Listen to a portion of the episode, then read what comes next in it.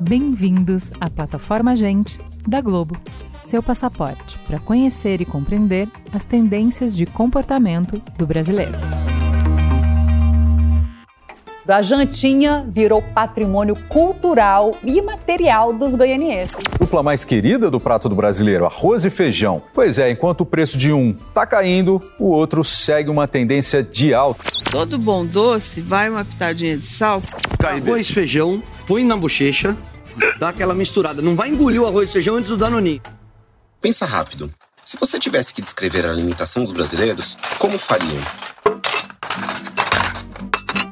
Deixa eu adivinhar. Você pensou em arroz, feijão e bife, né?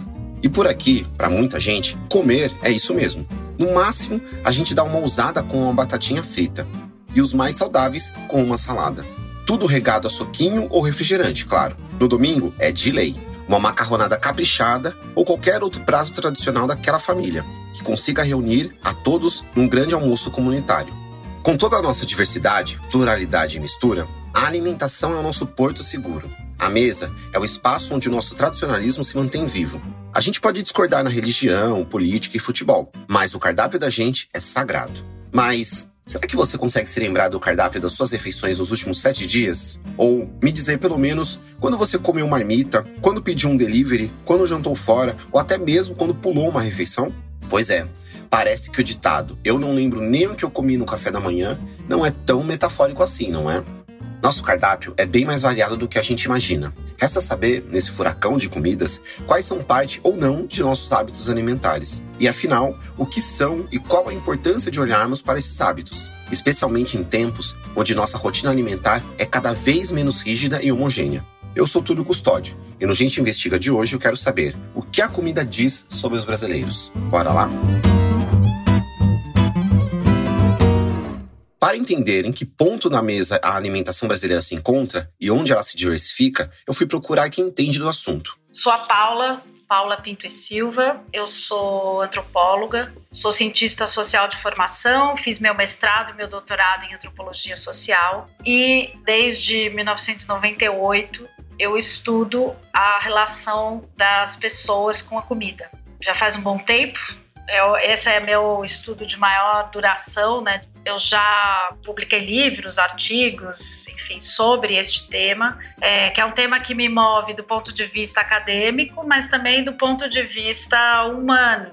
Eu amo comer, eu amo cozinhar. É, na verdade, fui estudar antropologia é, e comida e alimentação porque eu queria cozinhar, mas na época uma mulher não era bem-vinda na cozinha profissional. Então eu né, faço parte de uma geração que tinha orgulho em dizer, eu não, graças a Deus, mas eu tinha orgulho em dizer que não sei fritar um ovo, só estudo, sou muito inteligente, só tenho outras coisas interessantes e eu ficava muito triste porque eu adorava cozinhar. Para dar o pontapé dessa conversa, eu perguntei para Paula o que são hábitos alimentares. Eu queria entender quanto tem de gosto e escolha e o quanto tem de imposição por trás de um hábito alimentar. A gente come porque gosta ou porque é o que tem? Hábitos não são só alimentares. Seres humanos têm hábitos de, das mais diversas naturezas e esses hábitos são sempre ligados a sistemas inconscientes. O que, que significa isso? Nós temos hábitos de limpeza, nós temos hábitos de higiene, nós temos hábitos alimentares, nós temos hábitos sexuais, corporais. Para todas as esferas da vida, temos hábitos. Hábitos são práticas, é aquilo que a gente coloca em prática, que modela o nosso comportamento.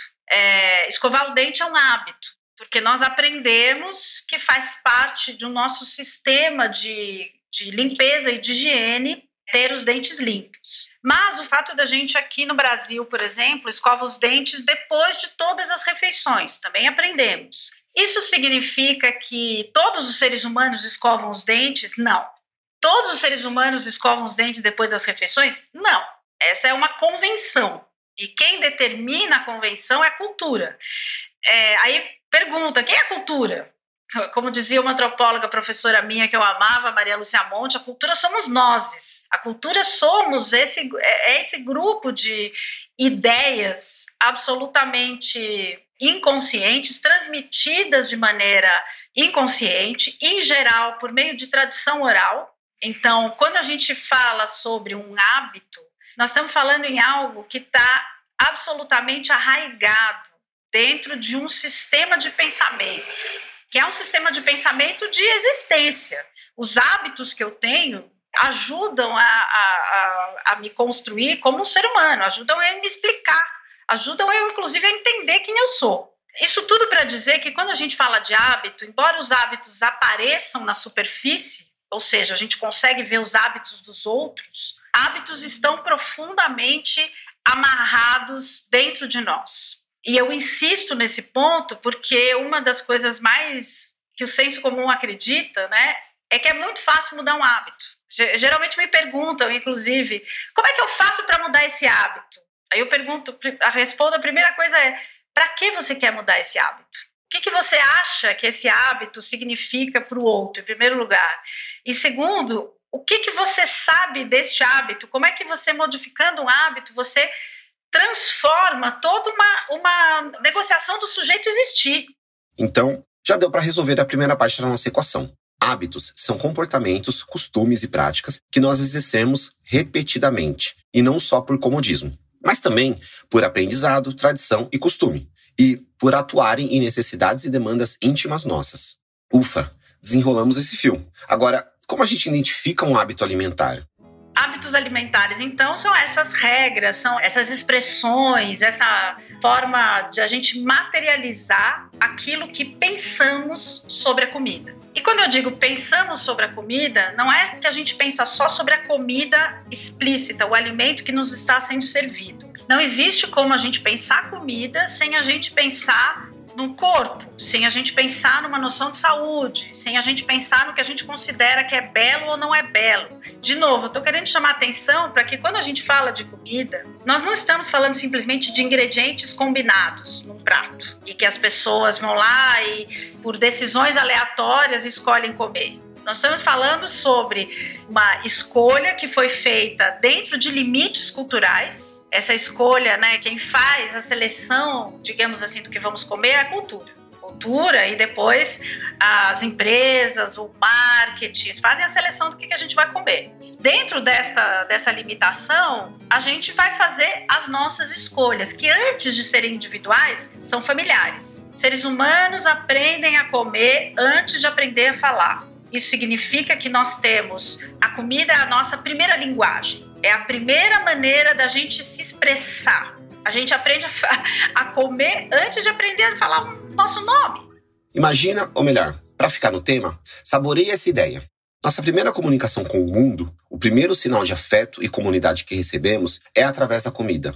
Desde antes de a gente aprender a soletrar o beabá, um cardápio vem sendo apresentado e degustado para nós. Então, se a comida é essa linguagem, né, que é transmitida por meio de um processo absolutamente inconsciente, é, os hábitos são derivados disso. Né, e eles também vão ser modelados ou vão, enfim, modelar aquilo que somos e aquilo que a gente quer ser. Então, a, a comida ela fala sobre as pessoas, os hábitos alimentares falam sobre aquilo que eu penso sobre a comida, aquilo que eu penso sobre o corpo, aquilo que eu penso sobre o ambiente que eu vivo, aquilo que muitas vezes eu gostaria de ser e não sou. Então, muitas vezes a gente vai ter, por meio de uma análise de hábitos alimentares, é, é, tem uma antropóloga ótima, Janine Colasso, de Brasília, que ela estuda hábitos alimentares em praças de alimentação de shopping. Tá aí, não falei? Se você achou que esse era um programa sobre arroz, feijão, bife e mandioca, tá bem enganado. Mas desculpa, Paula, te interrompi. Conta aí, que papo é esse de hábito alimentar em shopping? É, o que, que aquelas pessoas estão fazendo ali? Aí vai ter alguém que vai dizer, ah, elas estão comendo. Não, estão comendo é óbvio. Todo mundo sabe, mas que seria, o porquê que elas estão ali? De novo, eu acho que é, o hábito ele, ele é uma série de práticas que explicitam uma maneira inconsciente de pensar um determinado assunto. Esses são os hábitos alimentares também. Agora que já estamos com as ferramentas para entender o que são hábitos alimentares, vamos puxar a conversa para a nossa realidade brasileira. Como é que a gente consegue definir quem é brasileiro na mesa? Será que somos realmente um povo que faz, ou gostaria de fazer, três refeições por dia? Seguindo aquele protocolo, né? Pão no café da manhã, arroz e feijão no almoço e na janta? alimento, né, comida, o alimento não tem bula. O alimento não, não existe com um, um único objetivo. Por, que, por que, que é legal pensar isso? Porque quando a gente vai fazer a diferença entre alimento e comida, essa é uma diferença que os antropólogos vão fazer, alimento é tudo aquilo que pode ser oferecido como comida, que pode ser comestível ou não. Uma formiga pode ser um alimento, mas ela pode não ser uma comida.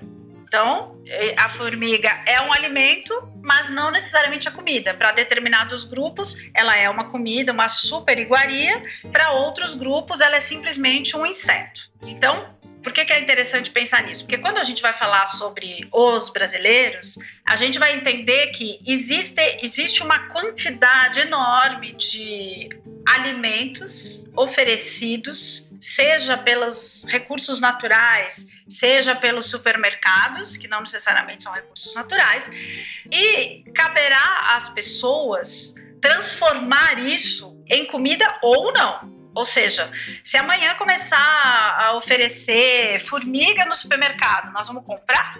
Ou a gente vai fazer uma recusa e vai dizer que isso não se come? Ou a gente vai dizer, como já fizemos, já falamos também, é que só se come em situações de fome extrema. Não, na verdade, as pessoas que eu conheço que comem formiga, comem formiga em nenhuma situação de fome extrema. Formiga como iguaria, guardada, congelada, servida com, no meio de uma farofa, né? Como uma iguaria mesmo, né? Como algo que não é para todo dia. Então, primeira coisa eu acho que é pensar nisso, né? Nessa possibilidade quase infinita de existência de alimentos e a possibilidade limitada e cada vez mais limitada de transformação disso em comida. Epa, pera lá. Como assim a transformação em comida tem ficado limitada? A gente não está aqui falando que a indústria, o desenvolvimento econômico e a globalização estão aumentando a nossa oferta de cardápio? Como essa oferta se torna limitada ao mesmo tempo? Porque as pessoas, conforme a gente vai tendo processo de urbanização, cidades e processo de industrialização, a gente vai diminuindo o nosso léxico alimentar. Então, se antes a gente comia, a gente tinha uma série de verduras, que eram verduras da horta, verduras do quintal, verduras que vinham do sítio, de coisas muito próximas e, portanto, locais. Se você pegar, sei lá, 10 ou até 20 anos atrás, a gente tinha uma quantidade muito maior de diferença de espécies sendo comidas no Brasil do que hoje, quando você tem uma padronização de espécies por meio dos mercados e supermercados. Então, o que eu estou querendo dizer é a, a possibilidade é infinita, a possibilidade cultural é restrita. Ela restringe, vai restringir cada vez mais. O caso brasileiro ele é um caso super paradigmático, interessante para pensar, porque ao contrário de muitas outras culturas, a gente tem no Brasil que a gente chama de uma comida de longa duração, uma estrutura alimentar que foi estabelecida em 1520, a gente já tem os primeiros registros dessa comida, de um tipo de comida, de um jeito de comer, que eu diria mudou pouquíssimo. Aí, claro que a gente vai dizer, mas o papaganushi, o sushi. Escuta, isso é para quem, primeiro, para quem tem acesso, segundo, para quem mora nas grandes cidades, nas capitais. Porque se a gente sair desse nosso umbigo, a gente vai entender que 90% da população brasileira sequer entende o que é sushi, nem sabe, e na verdade também nem está interessado. O que é interessante de pensar é que quando eu falo de estrutura alimentar, eu estou falando de um jeito de comer. Eu estou falando de ingredientes que são escolhidos, de uma forma de combinar e de entender o que é uma comida. Então pega aí, a gente pode pegar período pré-colonização, a gente vai ter registros de alimentos que são muito semelhantes. Tá bom, eu admito.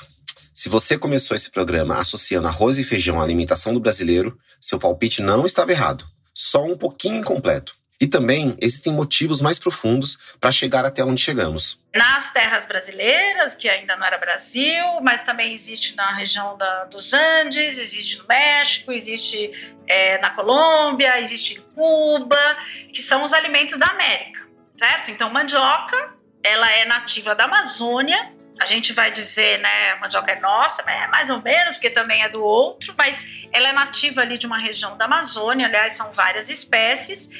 Qual, qual é a característica brasileira? Ela vai interpretar a mandioca, assim como o México vai interpretar a mandioca. Milho, mesma coisa. O Brasil vai interpretar o milho. México vai dar outra interpretação. E aqui eu estou pegando o México porque eles têm, a gente tem ingredientes muito semelhantes. A mandioca, o milho, o feijão, o abacate, enfim, são coisas muito parecidas, pimentas. Só que a interpretação é tão diferente que a comida resulta radicalmente diferente. E a interpretação que eu estou querendo dizer é a, a forma da cultura agir sobre o alimento e transformar isso em comida. Então, é você olhar para um feijão e dizer: o que, que é isso? Para nós, no caso brasileiro, o feijão se transforma numa espécie de sopa, numa espécie que, que é comida aguada, com água, com caldo.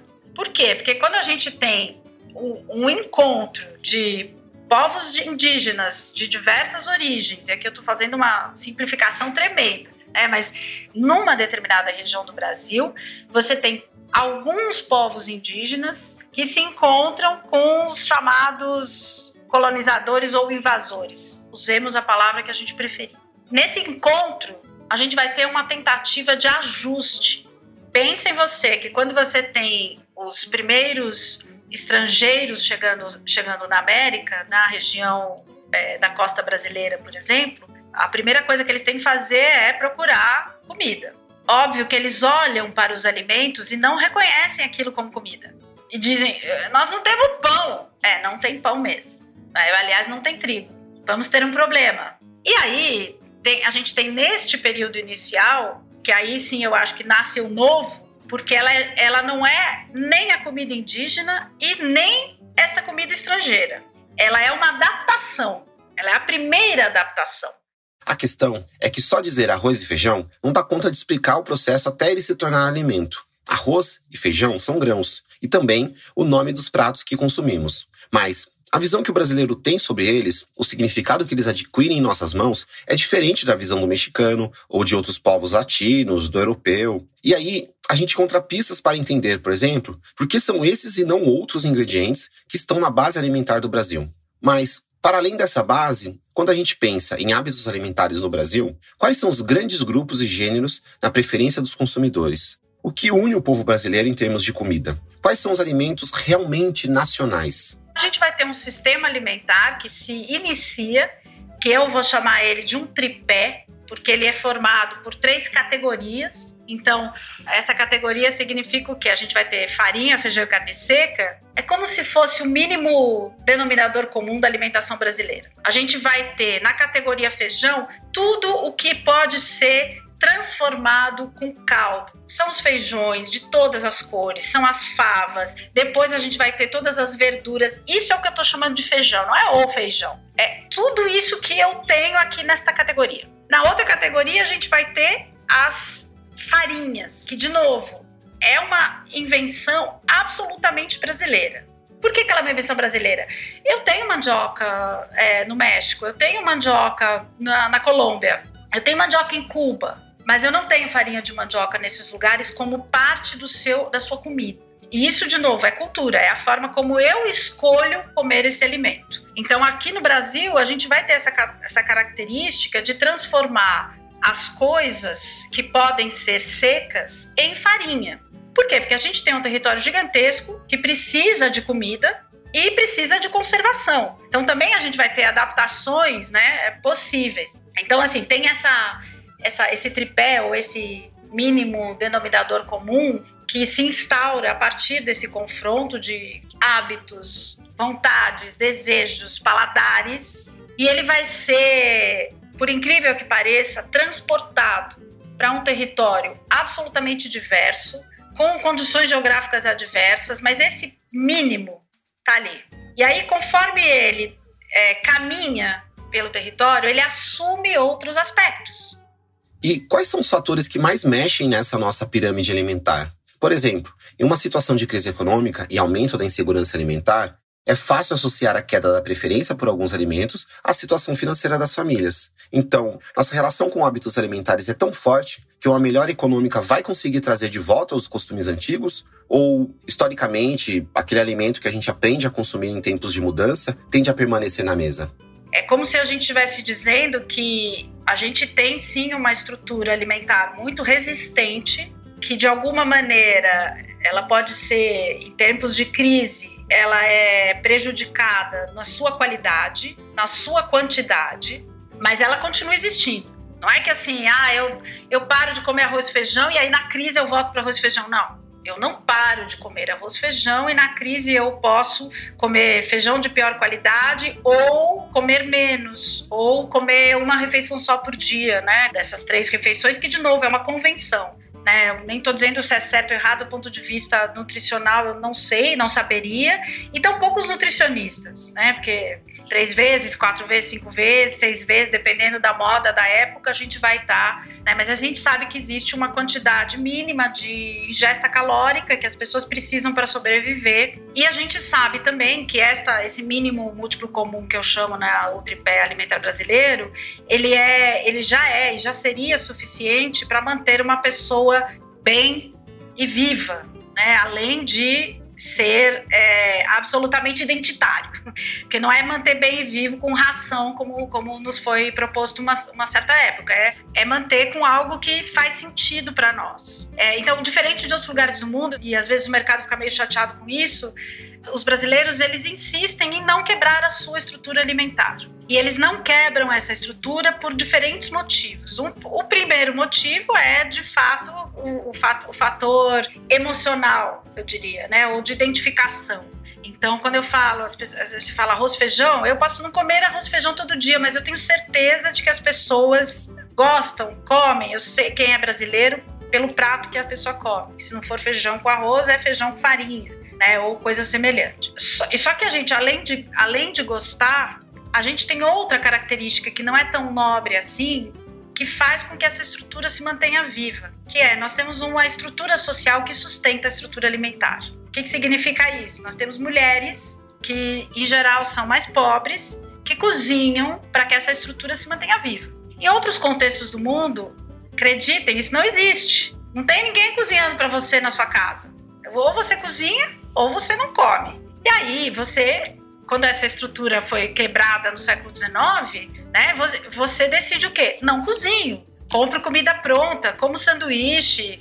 Na era da conectividade, da inovação tecnológica e da mudança de um futurismo no presente, há olhos vistos. Não dá para não falar de como a tecnologia entra nessa conversa, né? Você pode até não perceber, mas a cada dia, inovações influenciam nas porções, nos ingredientes, no valor nutricional. E claro, na forma como decidimos e ingerimos os nossos alimentos. Então, antes de pedir o seu delivery por aplicativo para o almoço, ouve esse papo aqui. Acho que primeiro de tudo você pontuou bem. Eu acho que os aplicativos eles são um fenômeno, né, em relação à comida principalmente, são um fenômeno dos grandes e médios centros urbanos e ainda assim é, de um determinado segmento socioeconômico. Então, quem pede comida em casa? Primeiro, quem tem dinheiro para comer. Uma comida que vai ser comprada, né? Em geral, quem tá, quem tem família pequena ou quem tá, mora sozinho, é um casal. É porque a gente já viu também, já experimentou fazer as contas, né? De vamos pedir comida para a família inteira. Acho que não vai dar todo dia. Então, é interessante porque assim, a pandemia trouxe uma, uma transformação nos modos de comer que eu, que eu quero insistir que ela é uma transformação para estes grupos, porque para os outros não. Para os outros não. Para os outros as pessoas que não não podem comer por aplicativo, que não nunca puderam comer pizza, que podem comer pizza talvez quem sabe uma vez por mês, elas não começaram a sair na pandemia pedindo comida por aplicativo, gente. Elas iam no supermercado, iam na, comprar comida, ficavam na fila, voltavam, esterilizavam os alimentos, continuavam a fazer. Então, ao mesmo tempo que a gente tem uma mudança que eu considero que ela é uma mudança bem demarcada, e ela é uma mudança específica deste contexto, ela é uma mudança de um grupo, e que é um grupo bem pequeno. Mediado pela tecnologia, a gente teve um outro boom que foi a descoberta dessas mesmas pessoas de que elas não eram capazes de suprir a sua própria vida, de cuidar da sua própria vida. Seja elas não sabiam cuidar, é, fazer sua comida. O que, que eu acho interessante? Que a busca nesta época, a mesma, a mesma medida que os aplicativos foram cresceram, que as pessoas pediam comida de fora para dentro, elas também queriam aprender a fazer as coisas mais básicas na cozinha. E aí é pão, arroz, feijão, Rita Lombo bombando no máximo. dois extremos aparecem na nossa conversa. A inovação tecnológica na hora da alimentação e a tradição e profundidade dos hábitos alimentares. Para a gente terminar, vamos olhar para o ponto de equilíbrio dessa conversa. Se os hábitos alimentares não mudam, mas os costumes, desejos e vontades sim, Quanto de espaço fica para cada lado? E como podemos disputar o campo da alimentação para alterações, ainda que mínimas, daqui para frente? A gente, né, quando come o que a gente come, a gente entende quem a gente é, a gente a gente está confortável com isso. Não significa que a gente não coma macarrão. A gente aprendeu a comer macarrão. Macarrão não é brasileiro, mas a gente aprendeu a comer. Só que se você estiver em São Paulo, em geral, porque você teve aqui uma, uma imigração italiana gigantesca, você até aprende que comer macarrão, você come só o macarrão. Fora de São Paulo, macarrão é mistura. Ele é parte de um prato, ele sozinho é pouca coisa. De novo, nós não somos italianos. Nós somos brasileiros. Entre as muitas descendências que a gente tem, tenho italianos, mas eu tenho certeza absoluta de que, de que eu entendo o prato do outro quando ele põe o macarrão junto com o arroz e feijão, e com a farofa, e com a batata frita, e com tudo que ele acredita que, que conversa com essa identidade. E a gente não tem que ter vergonha de se comer. A gente, como brasileiros, né, e você sabe disso também quanto eu, a gente carrega esse sentimento de é, que o, o Roberto Schwartz chamou de vira-lata, e que eu acho que é um sentimento de inferioridade, inclusive na comida. A gente, durante muito tempo, não teve um restaurante de comida brasileira como sendo um bom restaurante. Então você saía para, se você quiser elite, vai em bom restaurante o quê? Francês, vai no bom restaurante italiano, vai no mas não vai no restaurante brasileiro, é quase como uma negação, é quase como dizer exatamente, isso eu como em casa. E se eu como em casa, eu como feito por alguém que não tem escolaridade, por alguém que sabe de cabeça, ó, e aí tem um dado né, que, que tinha na pesquisa que eu achei super interessante, que é, 54% das pessoas cozinham as receitas de cor. Eu ia falar, é claro, né, gente, quem é que sabe ler? Então, assim, quem sabe ler até pode pegar uma outra receita, mas quem não sabe, meu, ou você sabe de cor ou você não sabe. E ela tem toda, toda o receituário, o livro de receitas. É, então, eu acho que tem uma coisa assim, a nossa aposta na tecnologia, a aposta contemporânea na tecnologia, ela, ela não deveria ser uma aposta para mudança de hábito. Como tecnologia, ela deveria resolver um problema, mas mesmo que seja para manutenção de um sistema. Então, é isso. Como é que a tecnologia me ajuda a manter um sistema que, by the way, quer ser copiado pelo mundo? A gente que precisa parar de ter vergonha, né? De fato, a gente valoriza e muito a nossa cozinha tradicional. A continuidade e a manutenção de hábitos alimentares vai além do mero costume. É sobre identidade, pertencimento e até segurança. Se abrir mão desses hábitos não é impossível, é, ao menos, bem difícil. Até porque, para que mexer em time que está ganhando? Só que isso não significa que somos um povo fechado, teimoso, avesso a novidades. Muito pelo contrário. Com uma base sólida, compartilhada e bem constituída enquanto povo, vários grupos encontram espaços para se jogar em novidades, cada um ao seu modo.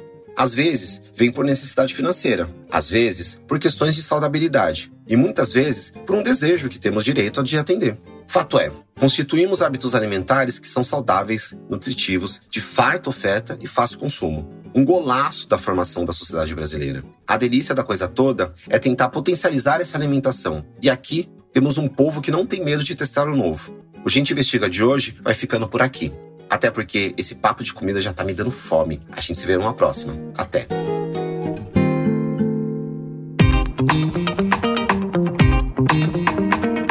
Gente é onde tudo começa. É o ponto de partida. Gente é matéria-prima para criar algo novo e relevante. Uma fonte de conhecimento viva que revela comportamentos, histórias e tendências. É inspiração. Sua próxima grande ideia começa com gente a plataforma de insights da Globo. Para conhecer mais, acesse gente.globo.com.